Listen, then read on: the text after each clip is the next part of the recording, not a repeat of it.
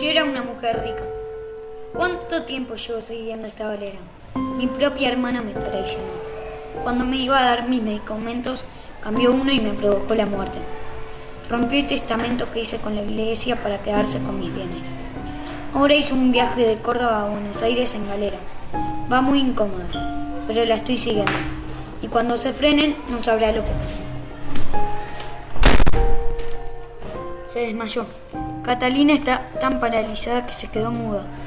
Agarré su cuerpo y mi hermana no se pudo mover nunca más y se quedó hecha mármol en el piso y nadie más supo de ella.